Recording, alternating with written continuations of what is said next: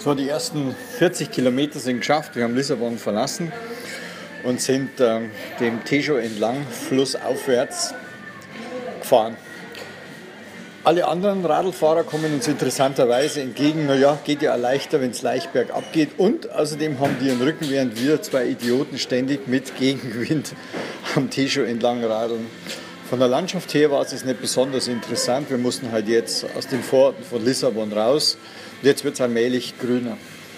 Wir sind jetzt angekommen in äh, Carigado und sitzen dort in der Bäckerei und machen ein bisschen Mittagspause. Äh, wer uns besuchen kommen möchte, in der Herrentoilette ist das Licht ein bisschen kurz geschalten, also da ein bisschen aufpassen. Gut, bis später. Ciao.